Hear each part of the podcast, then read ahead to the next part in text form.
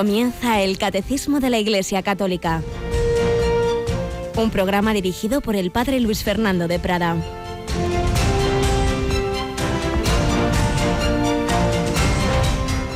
Alabados sean Jesús, María y José. Muy buenos días.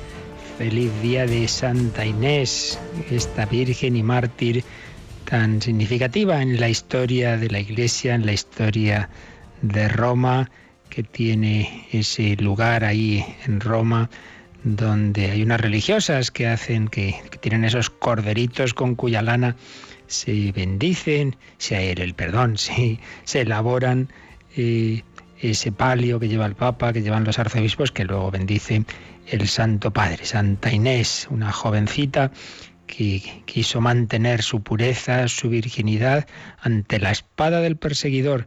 Prefirió desposarse en la sangre con Cristo que no con quien le ofrecía matrimonio, que le hubiera salvado de la muerte por ser cristiana y él dijo que de eso nada, que ella no iba a renunciar a su Señor Jesús con doce añitos. ¿Qué ejemplos tenemos en la historia de la Iglesia, verdad, Yolanda? Buenos días. Muy buenos días, padre. Pues sí, la verdad es un ejemplo que yo conocí desde muy pequeñita y siempre ¿Ah, me impactó. sí, es precioso. Pues cuántos niños hay en la historia de la Iglesia que, recibieron esa gracia del Señor, ese amor a Jesucristo.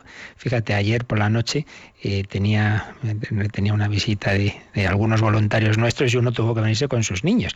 Me impactó cómo pues el más la más pequeñita que tenía, pues tendría dos añitos. Como entró a nuestra capilla, besó al niño Jesús, digo, maravilla, qué maravilla. Desde pequeños, ¿verdad? Cuando unos padres cristianos se educan en la fe, pues como ese amor a Jesús entra en el corazón y eso da lugar a veces, pues eso, a santos, a, a mártires. Pues vamos a pedir a Santa Inés que nos ayude a vivir este día, pero Royolanda, antes de que se nos vaya, luego se nos va el tiempo volando, recordamos a nuestros oyentes que estamos en una semana especial en la historia de Radio María, ¿verdad? Bueno, es la semana de oración por la unidad de los cristianos. Y y luego, además, el domingo, pues es un día muy especial para nosotros porque Radio María va a cumplir 17 años ya aquí en España. 17 añitos, ahí esa edad adolescente y entrando en la juventud, pues es el día 24, pero como domingo es más difícil de realizar los actos que solemos, vamos a pasarlos al lunes, entonces el lunes la misa de 10 la ofreceremos desde nuestra capillita por todos los voluntarios y bienhechores y a continuación tendremos un programa especial con testimonios de voluntarios veteranos y recientes y luego de 3 a 4 con Mónica Martínez otro, otro programa especial. Este día cumplimos, este domingo 24, se cumplen los 17 años de la primera emisión de Radio María, que precisamente fue el rezo del Santo Rosario, ¿verdad? así fue. Es una buena manera de comenzar Radio María. Y estamos precisamente también nosotros estos días en el Catecismo hablando de la Virgen María.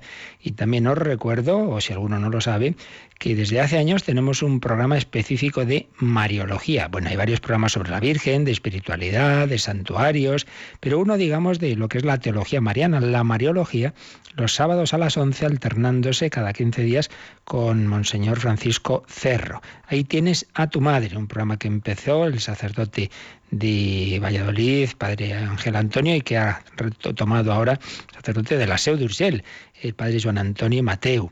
Ahí tienes a tu madre. Entonces, lo que aquí vamos viendo, pues de prisita, puesto que son simplemente esos comentarios a algunos números del catecismo en que se nos habla de María, ahí se dedica, es profeso, a la Mariología, sábados a las 11. Y también estamos ofreciendo los sábados a las 8 de la mañana en torno al catecismo, comenzábamos el sábado pasado y seguiremos este y los siguientes, con las lecciones de Mariología que grabó el ya fallecido gran teólogo jesuita Padre Cándido Pozo, que Estamos también sus libros aprovechándolos en el catecismo, pero ahí le podréis escuchar a él explicar mucho mejor, con más natural, pues lo que aquí estamos resumiendo. Este sábado a las 8 nos va a hablar precisamente de María en el Antiguo y en el Nuevo Testamento.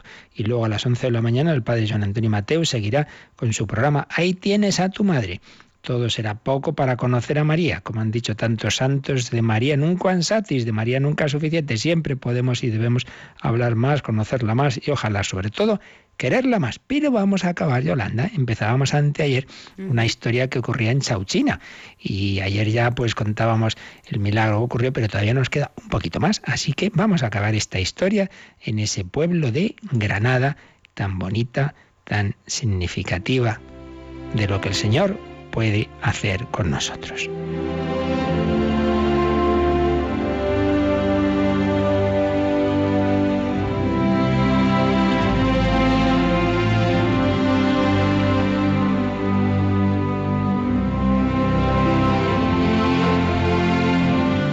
En los días pasados hemos relatado este hecho asombroso que parecería como que no pudiera ser real y lo es, vaya que si lo es, atestiguado por muchísimas personas que fueron testigos de él en 1906, es el lunes santo, 9 de abril de 1906, en que esa mujer con un cáncer en la pierna, una pierna llena de llagas purulentas que nadie era capaz de curar, como una señora la va llevando de la mano, ella que ya apenas podía andar, como llega al camposanto, al cementerio, a las afueras del pueblo, los que se la iban encontrando, que luego lo pudieron atestiguar, se asombraban de que Rosario, que así se llamaba esta mujer, pudiera caminar y como allí esa señora la duerme y cuando se despierta se encuentra totalmente curada. Como allí también, como la señora, la Virgen del Espino, puesto que se le apareció en un espino y tomó ese nombre, pues como ella anunció, hay ahora un, convento de religiosas franciscanas, clarisas capuchinas concretamente, que adoran al Santísimo Sacramento. Todo esto lo contábamos ayer, pero el, el artículo en que el padre José Julio Martínez contó todo esto termina contando también que él fue a ese pueblo pues a conocer de primera mano pues este lugar y, todos los recuerdos que había allí y pudo hablar con una nieta, con una nieta de, de esta mujer, de Rosario Granados Martín. Estuvo allí en julio de 1987. Su nieta se llamaba Gabriela y le contó pues algo previo que ocurrió 15 años antes de ese que sin duda podemos llamar milagro y que también es otro tipo de milagro, un milagro de la gracia y esta chica, Gabriela, contaba que, le, que había ocurrido con esa su abuela, que ya había fallecido, por supuesto, Rosario, que falleció. Eh, vivió después de aquel milagro otros 15 años, otros 15 años, y falleció plácidamente cumplidos sus 82. Pero, como digo, antes del milagro había ocurrido un hecho dramático, pero que tuvo también un enfoque profundamente cristiano. Le contó así su nieta al padre José Julio. Mi abuela se había quedado viuda cuando tenía 50 años y vivía con sus tres hijos en un cortijo situado a las afueras de Arenas del Rey, donde ellos trabajaban. Una tarde, cuando mi abuela estaba sola, se le metió en casa un hombre que llegaba corriendo, nervioso, angustiadísimo. En cuanto la vio comenzó a rogar, Por piedad, señora, escóndame. He tenido unas palabras con un hombre, me he excitado y lo he matado. Me vienen persiguiendo, si me cogen me matan. Tenga compasión de mí y escóndame. Mi abuela le tranquilizó, le hizo pasar y ocultarse, incluso le dio algún alimento, pues venía agotado. Pero la sorpresa es que el que llegó después no era un perseguidor desconocido de aquel hombre, sino mi padre, decía esta chica, por tanto uno de los hijos de doña Rosario, mi padre Francisco, que traía esta terrible noticia. Mamá, en la posada de Arenas, un hombre acaba de matar a Pepe. Pepe era hermano de, este, de Francisco, por tanto, un hijo de doña Rosario. Un hombre acaba de matar a Pepe. Ay, Dios mío, no me digas eso. Ay, Dios mío, empezó a gritar y llorar doña Rosario.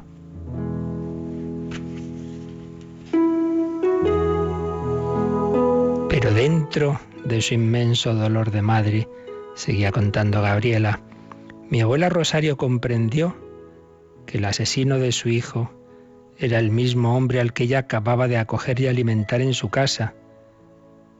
Su vocación de cristiana se impuso a su amargura de madre y sin dejar de llorar, pidió a mi padre que se volviera a la posada para enterarse de todo lo ocurrido, añadiéndole, Corre, no te separes de tu hermano, ahora mismo iré yo también. Ay, Dios mío. Mi padre marchó deprisa, con lo cual mi abuela consiguió lo que pretendía, que no se enfrentase con el asesino de su hermano Pepe. Cuando se cercioró de que Francisco ya no estaba en casa, llamó al hombre escondido que había escuchado el diálogo y le dijo, ya ves lo que has hecho, has matado a mi hijo, pero yo te perdono, que también la Virgen perdonó a los que mataban a su hijo en el Calvario. Y mi abuela despidió al hombre deseándole que Dios le acompañara por la vida. Esta es la mujer a la que años después la Virgen María haría ese milagro, esa curación sorprendente de su pierna. Primero había actuado en su alma, había hecho que esa madre con un terrible dolor de que le comunican que acaba de ser asesinado un hijo suyo, a ese milagro de no solo no odiar al asesino, sino protegerle, defenderle y decirle, yo te perdono, como la Virgen perdonó a los que mataban a su Hijo en el Calvario, que somos todos. Todos nosotros hemos matado a Jesús y sin embargo acudimos a María y le decimos, ruega por nosotros, pecadores, o sea, ruega por nosotros que tenemos la responsabilidad de la muerte de tu Hijo, pero sabemos que tú nos quieres, que tú eres nuestra abogada, que tú nos defiendes. Esta mujer llevaba eso grabado en su alma cristiana. Tantas mujeres, tantas personas sencillas que en estos 20 siglos de cristianismo tienen la fe, tienen el amor cristiano, tienen el perdón, saben que Jesús dijo, Padre, perdónales porque no saben lo que hacen. Esto es lo que nos enseña nuestra fe, es lo que nos enseña nuestra Madre, la Virgen María. Y terminaba el Padre José Julio su artículo escribiendo, así me refirió Gabriela, este cristianísimo rasgo de su abuela Rosario. Esta cuando imitaba a la Madre Dolorosa del Calvario en la pena del alma y en el perdón de los verdugos de su Hijo, estaba lejos de imaginar que pasados muchos años, la misma Madre, siempre piadosísima, vendría a buscarla cuando lloraba triste junto a un espino y le diría amorosamente, ven conmigo y yo te curaré. Pues vamos a pedir a la Virgen María que nos ayude a caminar por la vida con ese espíritu de fe, de amor, de perdón, de confianza, abandonados en sus brazos. Si ella quiere, nos curará de esas heridas de cuerpo de alma que tenemos y las que no nos cure, sabremos, confiaremos que será porque en el plan de Dios es conveniente para nosotros, pero lo que sí que seguro que quiere es que vivamos con fe, con esperanza, con amor, sin rencores. Si queremos ser perdonados por el Señor, perdonemos como María nos ha perdonado a todos. Thank you.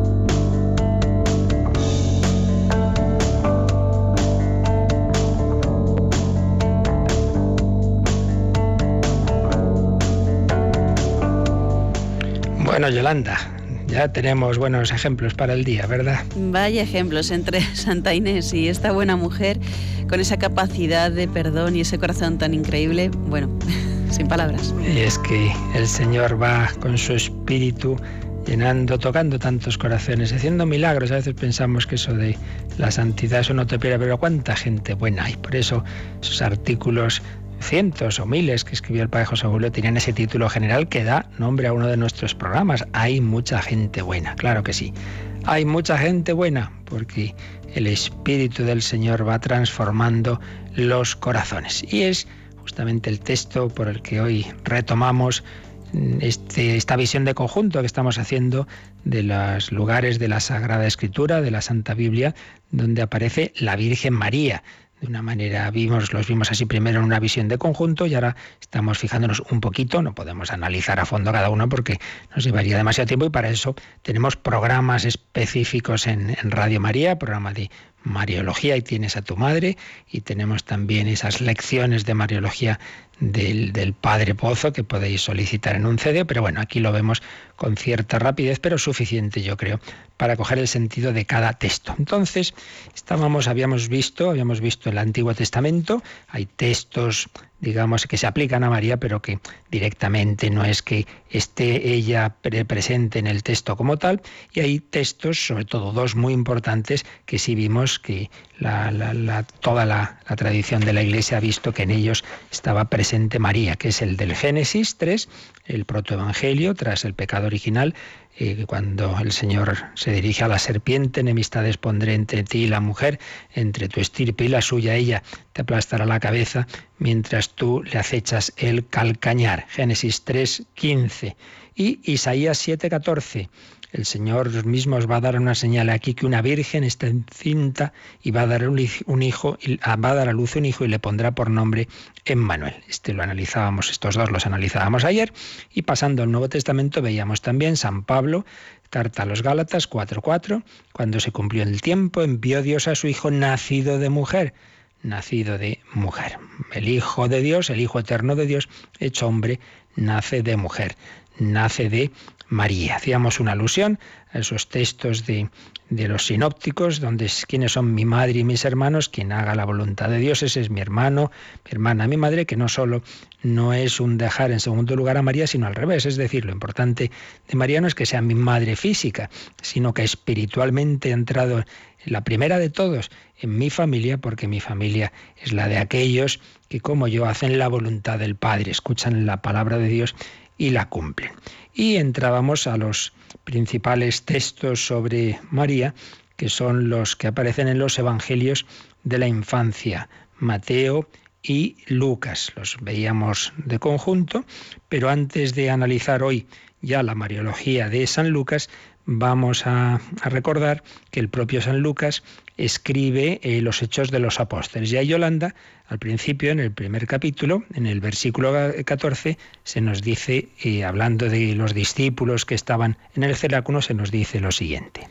Todos estos, con un mismo espíritu, se dedicaban asiduamente al rezo con algunas mujeres y María, la madre de Jesús, y los hermanos de éste. Por tanto, mm, se nos eh, hace una alusión breve muy sencillita, pero muy significativa, muy importante, que en ese momento tan fundamental en la historia de la Iglesia, es cuando la Iglesia se acaba ya de constituir, esa Iglesia que Jesús había ido formando con el grupo de los apóstoles, que podemos decir que la habría mm, ya constituido, fundado, por así decir, en la última cena, al realizar esa nueva alianza, sangre de la alianza nueva y eterna, para el perdón de los pecados, haced esto en memoria mía. Ahí están haciendo la iglesia, también, por supuesto, en, al pie de la cruz, eh, donde realmente se constituye la iglesia significada en María y en el discípulo amado. Ahí tienes a tu hijo, ahí tienes a tu madre, pero el momento ya decisivo va a ser cuando reciba en Pentecostés el Espíritu Santo, esa iglesia, y entonces ya salga por el mundo. Pues bien, ahí ahí está también María. Y simplemente que nos demos cuenta, porque esto es muy bonito, en el paralelismo que hay entre esta escena que nos acaba de, leer Yolanda de los Hechos de los Apóstoles, entre esta escena y el texto que eh, ahora vamos a ver de la Anunciación. Hay un paralelismo. En ambos casos está el Espíritu Santo, está la Virgen María y está Jesucristo. Eh, en la Anunciación María concibe del Espíritu Santo a, a, Jesucristo en su seno de una manera física y en Pentecostés al Cristo místico. Pero hay ese paralelismo de la acción del Espíritu Santo. El origen de Jesús según la carne y la aparición de la Iglesia son ambos frutos de la acción trascendente del Espíritu Santo. En la Anunciación, María lo recibe en plenitud y el Verbo se hace carne, cabeza del cuerpo místico. En Pentecostés, la primera comunidad cristiana recibe también el Espíritu y comienza el, el cuerpo místico. En las dos ocasiones María está presente como modelo, dice el padre Alejandro Martínez Sierra, de la receptividad del Espíritu Santo. María es pura transparencia del Espíritu. Su santidad original, señala este mismo teólogo, procede de él porque por él ha sido plasmada y convertida en nueva criatura, expresión del Vaticano II en Lumen Gentium 56. Es el Espíritu Santo el que consagra y hace fecunda su virginidad en la encarnación mediante la unión esponsal entre los dos. Por eso María es el sagrario del Espíritu Santo, el templo de Dios, el arca de la nueva alianza y prototipo de la Iglesia. Y termina su reflexión sobre este texto el padre Martínez Sierra con recordando una súplica de un gran santo marianísimo español, San Ildefonso de Toledo, que le decía a la Virgen, te pido, Virgen Santa, obtener a Jesús por mediación del mismo Espíritu por el que tú has engendrado a Jesús. Obtener a Jesús por mediación del mismo Espíritu por el que tú engendraste a Jesús. Reciba mi alma a Jesús por obra del Espíritu, por el cual tu carne ha concebido al mismo Jesús. Que yo ame a Jesús con el mismo Espíritu en el cual tú lo adoras como Señor y lo contemplas como Hijo.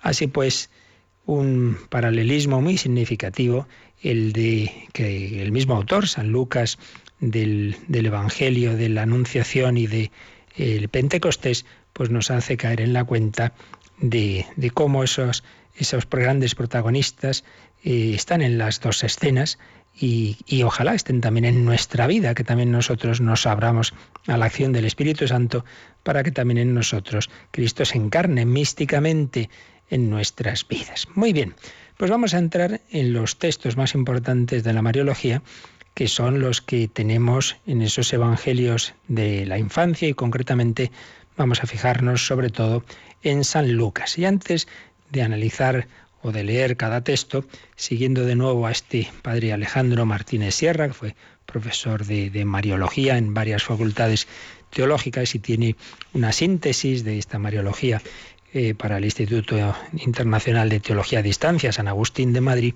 y que está hecho de una manera muy esquemática, muy, muy clara y nos viene bien para este resumen, pues digo, vamos a ver aquí cómo hacía una visión de conjunto de, de cómo aparece María en estos evangelios.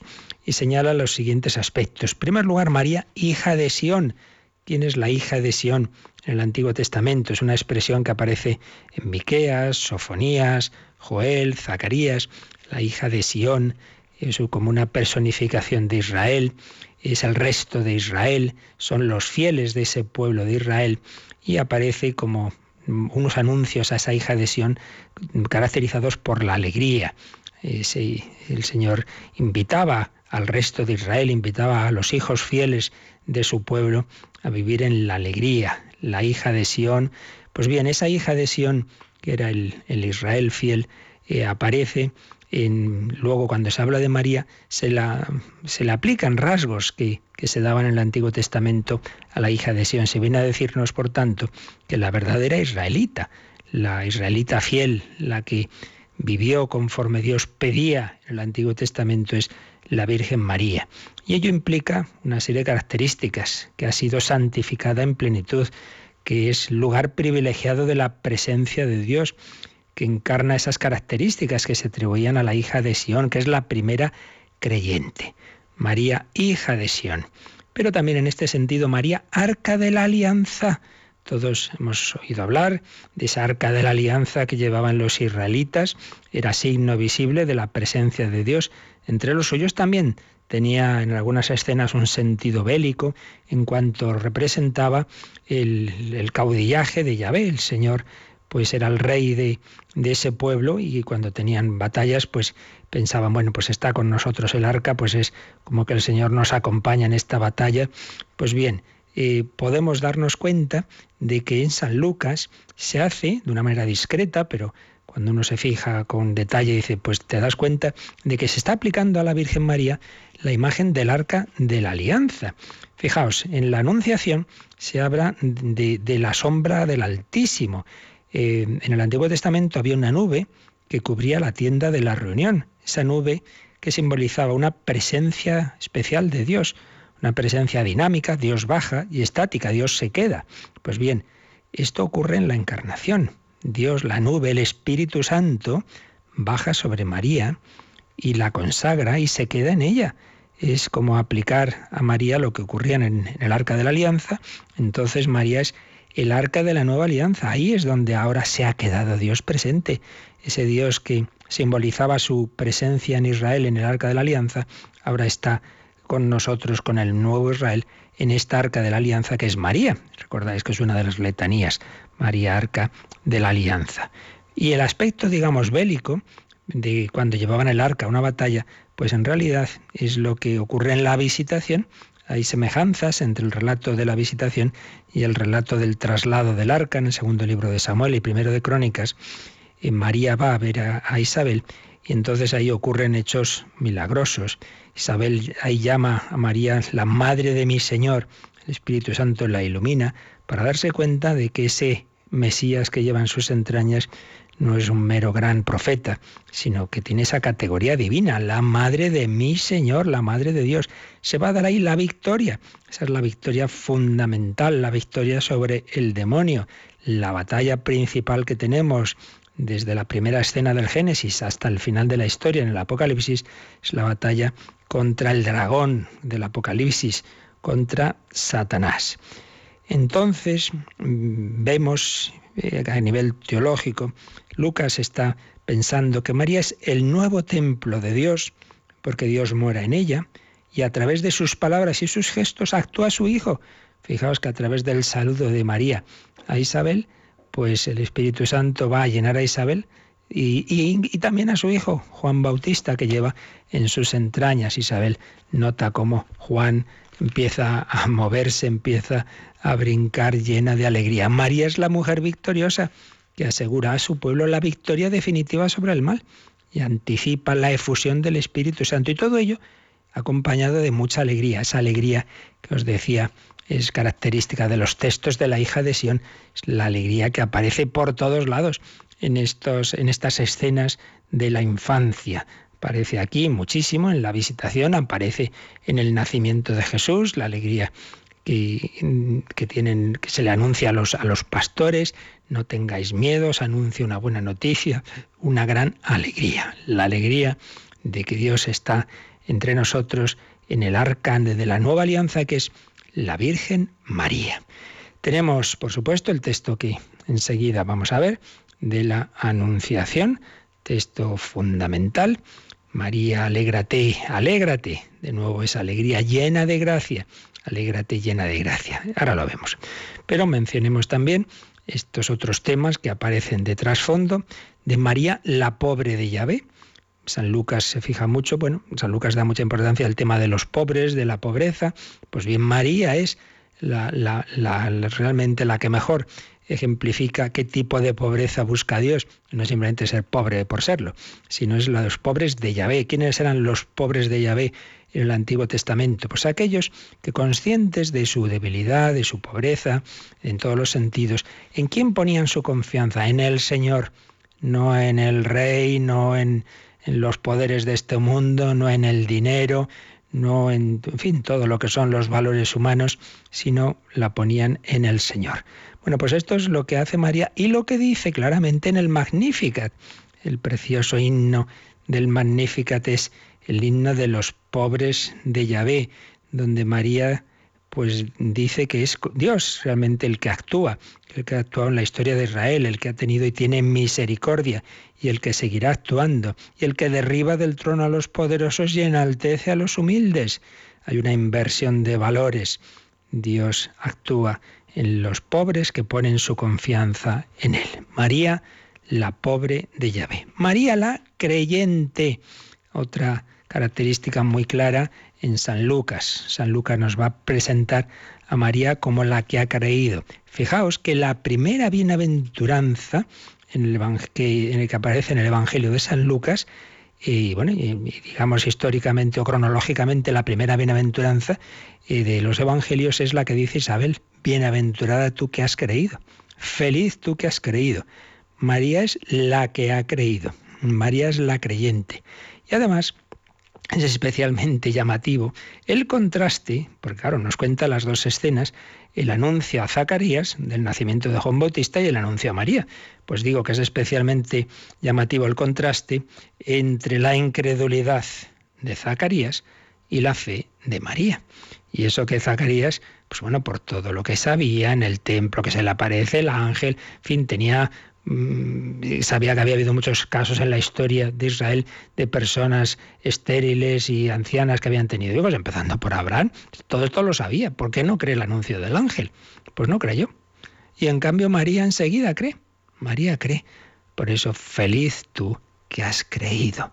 María tiene una confianza sin límites en el poder y en la fidelidad de Dios. María cree. Por ello es la creyente, modelo de la creyente. Y finalmente otro tema que también está implícito en estos evangelios es que María es colaboradora en la obra de Jesús. El fiat de María no es simplemente, bueno, pues ala, que haga Dios lo que quiera, sino que mm, hay que darse cuenta de que en contraste con otros relatos de anunciaciones que hay en el Antiguo Testamento, en esos relatos simplemente se dice, bueno, que va a pasar esto, ¿eh? que vas a tener un hijo, muy bien, y ya está y el, mensajero se vuelve al cielo y ya está. No, aquí no. Aquí espera la respuesta de María. Aquí es importante ese sí, esa colaboración. María da su sí y lo mantiene toda su vida y lo mantiene hasta el momento más difícil, como es la cruz. Pero está este inicio aquí, la, anunciación. Por ello, hoy una unión, hay una unión de María en la obra de Jesús y esa unión se pone ya en práctica en la visitación. ¿Quiénes actúan ahí? Pues Jesús a través de María. Hay una primera gran colaboración de Jesús y María para mm, santificar a Isabel y a Juan Bautista. Es el Señor el que lo hace, evidentemente, pero a través de María, que se deja guiar por el Espíritu Santo y realiza la visitación. Y también luego en la presentación, pues están los dos unidos. Y Simeón se dirige a la Virgen María que tiene en sus brazos a Jesús y va a hablar de que María, una espada de dolor va a atravesar su alma. Es decir, que también María va a estar unida a la pasión del Señor.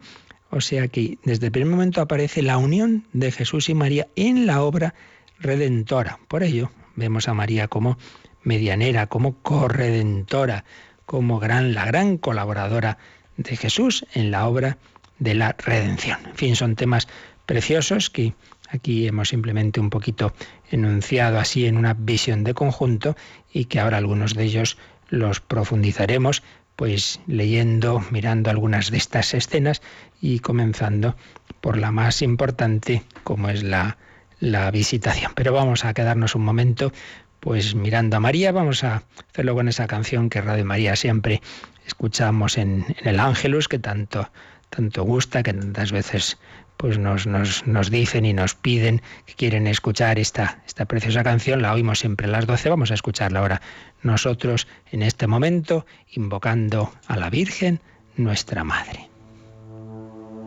Dios te salve María, Sagrada María, Señora de nuestro camino.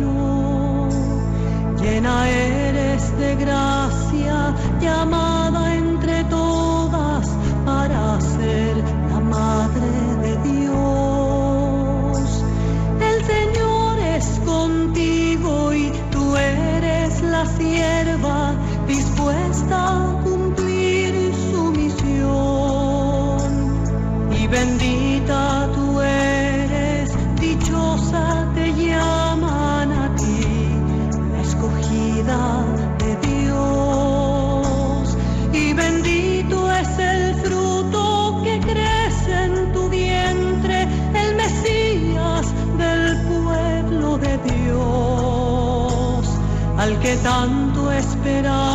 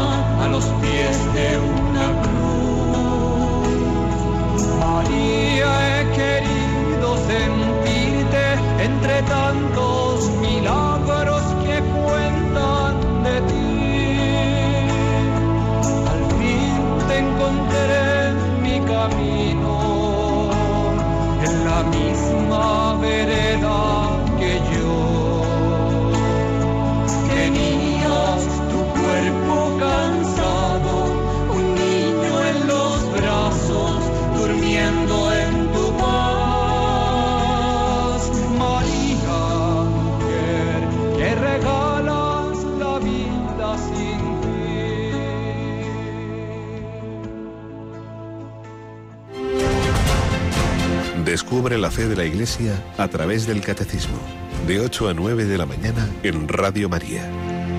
La fe de la Iglesia, esa Iglesia que está personificada en María, la hija de Sión.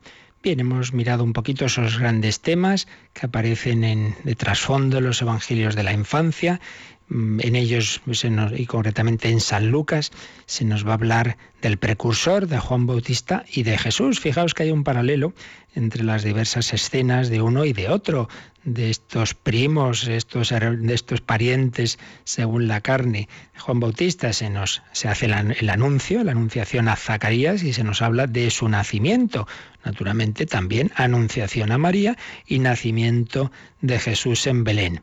Eh, tenemos a continuación la visitación, eh, la visitación, bueno, a continuación de la anunciación a María, la visitación de María a Isabel, el Magnificat, luego se nos habla del nacimiento de Juan, también, como decíamos, está, estará en Lucas el nacimiento de Jesús, la circuncisión de Juan, se le pone el nombre, que es cuando ya recupera el habla Zacarías y tras haber escrito Juan es su nombre, pues también se nos contará la circuncisión de Jesús, la imposición del nombre de Jesús, la purificación en el templo.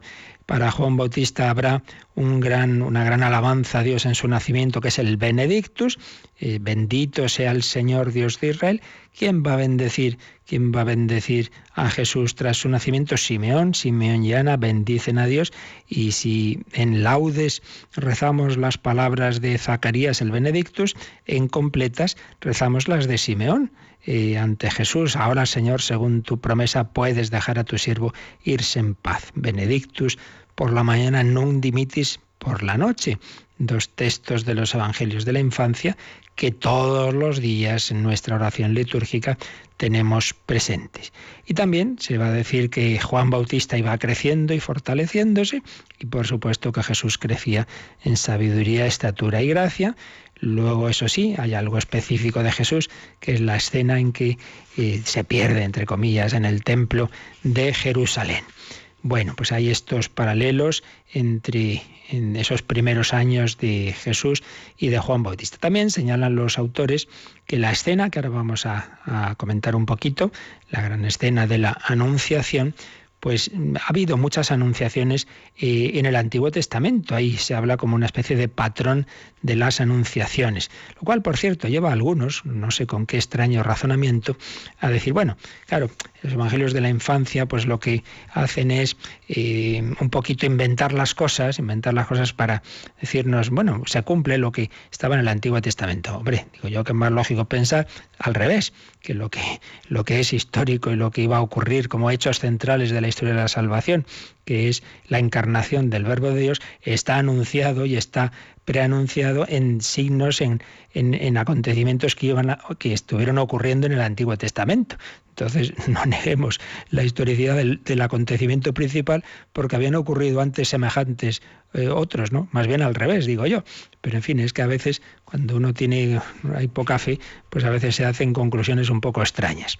Pues bien, patrón de anunciaciones, eh, pues más o menos se dan en, estas escenas estos, pasos. Se aparece un ángel del Señor o el propio Señor eh, distintas escenas, ¿no? Pues conocemos, ¿no? A Abraham, a los pares de Sansón, por supuesto a Moisés en la zarza ardiente, a Gedeón, un primer momento de una aparición. Bueno, pues también el ángel Gabriel se le aparece a María o a los pastores en Belén, ¿no?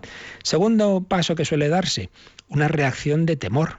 Bueno, esto no es un tema literario, esto es normal. Cuando, cuando alguien eh, se encuentra, pues es una aparición pues de, un, ser sobrenatural, lo normal es que el hombre se asuste y tenga un momento de, temor.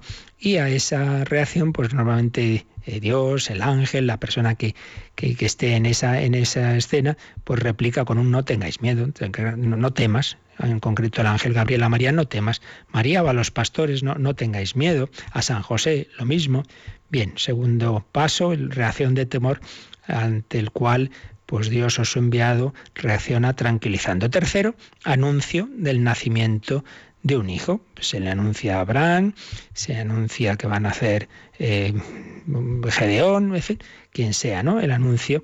Para ello, pues hay una, una llamada por su nombre, se dice que la mujer ha concebido o concebirá y dará a luz un hijo, pues Sara eh, o los padres de Sansón, se le da el nombre al niño, a veces también con, su etimología. Incluso se habla a veces de los futuros hechos de ese niño. Pues este niño liberará a Israel, eh, hará esto, hará lo otro. Bueno, son más o menos, esto aparece en diversas escenas de estas que digo del Antiguo y del Nuevo Testamento. Primero se aparece, segundo reacción de temor, tranquilidad, no tengas miedo. Tercero, el anuncio del nacimiento del Hijo, muchas veces indicando eh, lo que va a hacer y diciendo el nombre que hay que ponerle.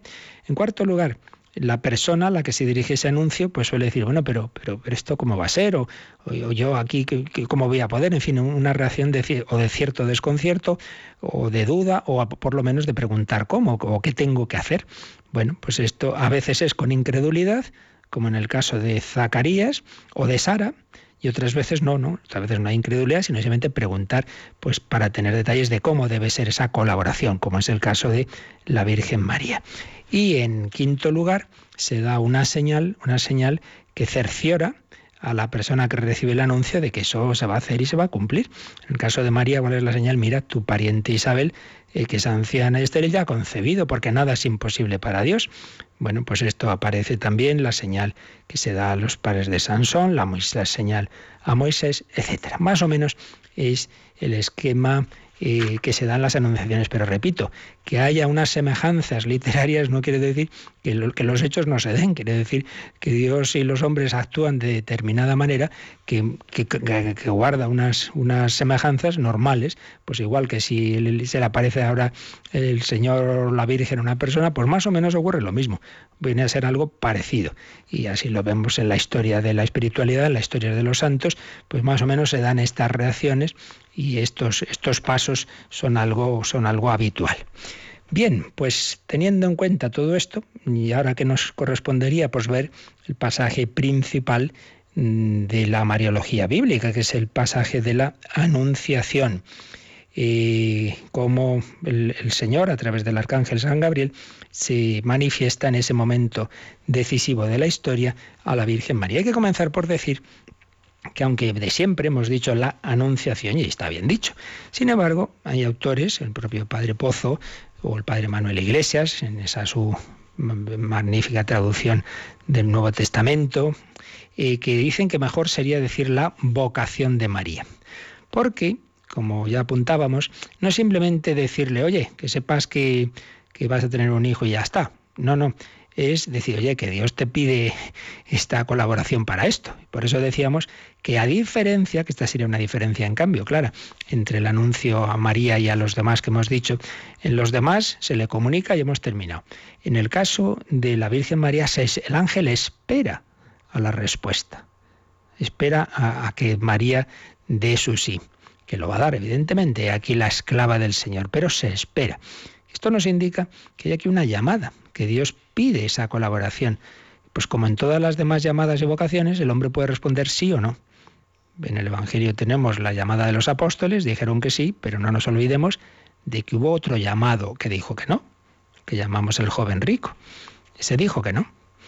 Y en cambio hubo aquel otro, el endemoniado de Gerasa, que quería irse con Jesús. Jesús le dijo, no, no, tú anuncia en tu casa las maravillas de Dios. Pero al que había llamado a ese joven rico, pues se respondió que no. Pues bien, Dios llama a María, le pide colaboración. Hemos dicho que uno de los temas que aparece en, esta escena es, es este, en estas escenas de la infancia de Jesús es María como colaboradora a la obra redentora. Por tanto, vocación de María. Pero bueno, no vamos a, a, menospreciar el nombre de 20 siglos de la tradición de la Anunciación, que dan título incluso a famosos cuadros como la Anunciación de Fra Angelico. Pero que nos demos cuenta de que no simplemente es anunciar, anunciar algo que ocurre y ya está, sino pedir el sí, pedir el consentimiento como en una vocación. Dios no, no fuerza a nadie, no le dice o no tú, te metes monja, quieras o no quieras. Pues no, si quieres sí, si no, no. Vemos las luchas que tuvo, por ejemplo, Santa Teresa para responder sí a la llamada que Dios, que Dios le dio. Bien, y bueno, ya se nos ha ido el tiempo, pero vamos a empezar por lo menos en este relato de San Lucas, Lucas 1, 26 a 38. ¿Cómo empieza? En el sexto mes, el sexto mes está contando desde el anuncio a Zacarías de, en que Isabel concibe a Juan, pues en el sexto mes fue enviado el ángel Gabriel de parte de Dios a una ciudad de Galilea llamada Nazaret. Bueno, simplemente, y ahora volvemos a, seguir orientaciones de, del Padre Pozo, que, como digo, le podéis escuchar a él, aunque ya desde el cielo, pero tenemos esas grabaciones de sus lecciones de Mariología, pues hace, comenta el Padre Pozo que es eh, Lucas, que es un hombre muy culto y con como dice en el prólogo de su Evangelio, pretende contarnos las cosas como han ocurrido, pues con, con, con rigor de historiador, ¿no? No es una historia los evangelios en el sentido moderno cronológico, pero, pero que no quiere contarnos eh, lucubraciones, sino hechos. ¿no? Entonces estas referencias en el sexto mes, en una ciudad de Galilea llamada Nazaret, pues ya vienen a indicarnos que hay unas coordenadas de tiempo y de espacio, las coordenadas propias de lo histórico. Esto no son mitos, que esto es algo que ha ocurrido. Fue enviado el ángel Gabriel de parte de Dios a una ciudad de Galilea llamada Nazaret, a una virgen, a una virgen. Eh, y, pues también otro punto muy importante, pero una virgen desposada, y aquí tenemos una palabra griega, pues que también dice, bueno, ¿qué querrá decir exactamente? Si cogemos el texto del padre Manuel Iglesias, leemos en el sexto mes el ángel Gabriel fue enviado por Dios a una ciudad de Galilea cuyo nombre era Nazaret, a una doncella, pero como ya explicamos en su momento, a propósito de Isaías 7:14, doncella en el sentido de virgen. A una doncella, traduce el Padre Iglesias, prometida en matrimonio, porque ahora ya veremos que los pasos que había en el matrimonio israelita, a un varón cuyo nombre era José, descendiente de David. Y el nombre de la doncella era María. Digo que en el matrimonio de los israelitas había dos pasos. Había un primer momento que eh, los esponsales, en los cuales realmente pues ya se había producido el matrimonio, pero seguía cada uno viviendo en su casa. Y luego ya propiamente el momento segundo del matrimonio en que se llevaba la esposa a la casa del esposo. Entonces, con lo que aquí se nos, se nos dice, podríamos dudar a qué, a qué paso de matrimonio se refiere, pero si lo completamos con lo que sabemos por, por San Mateo, entonces podemos deducir que se había dado solamente el primer paso, que se había dado ese, ese primer momento eh, de, de esponsales con José, pero aún estaba cada uno en su casa. Bien, como esto es delicado e importante el matizarlo y se nos ha ido el tiempo, pues ya seguiremos. Nos quedamos aquí en este inicio de este pasaje tan importante de la Anunciación, pues os lo leéis, lo meditáis y el próximo día, si Dios quiere, pues ya lo, comentaremos, eh, mirando ahí pues lo que el Señor hizo con María, pues como lo que quiere hacer con nosotros, a cada uno de nosotros nos llama también a colaborar en la obra de la redención. Vamos a pensarlo, vamos a meditarlo y también, como siempre, si queréis alguna duda, alguna consulta, pues ahora nos recuerdan cómo se puede hacer.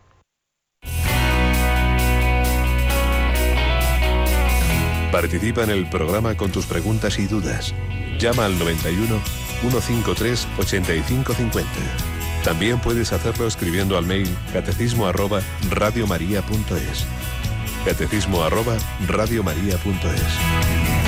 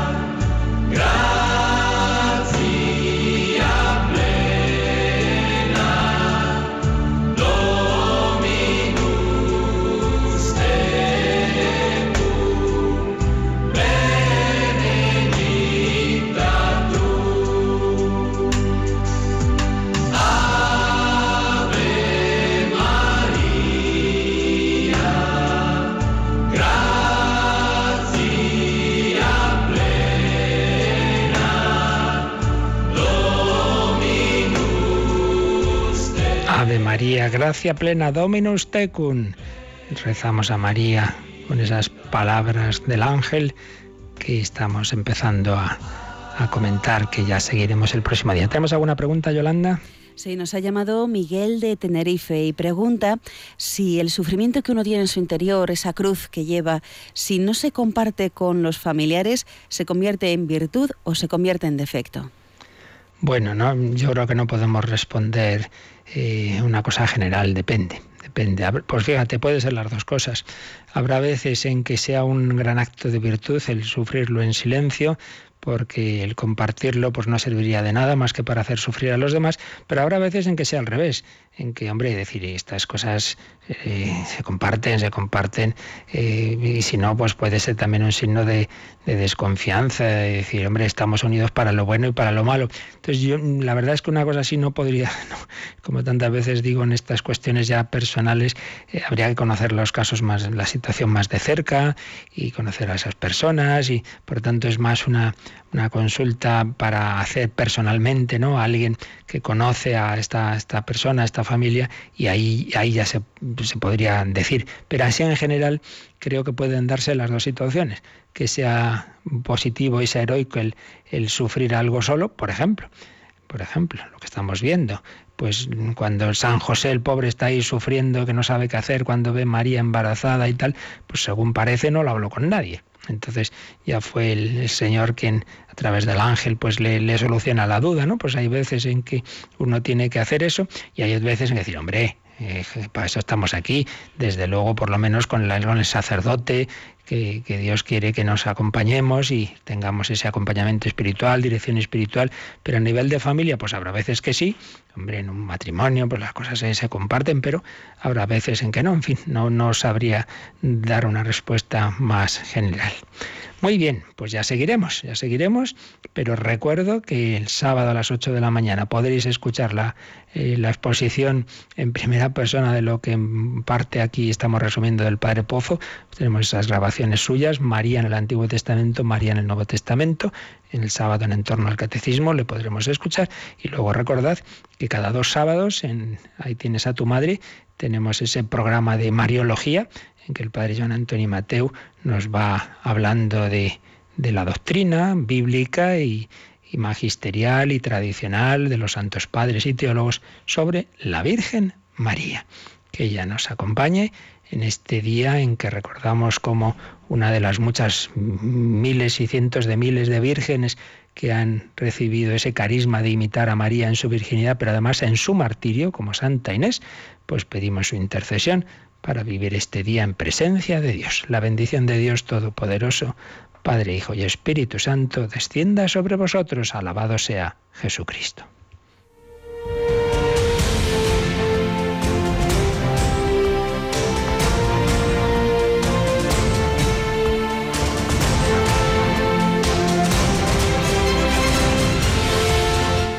Han escuchado en Radio María el Catecismo de la Iglesia Católica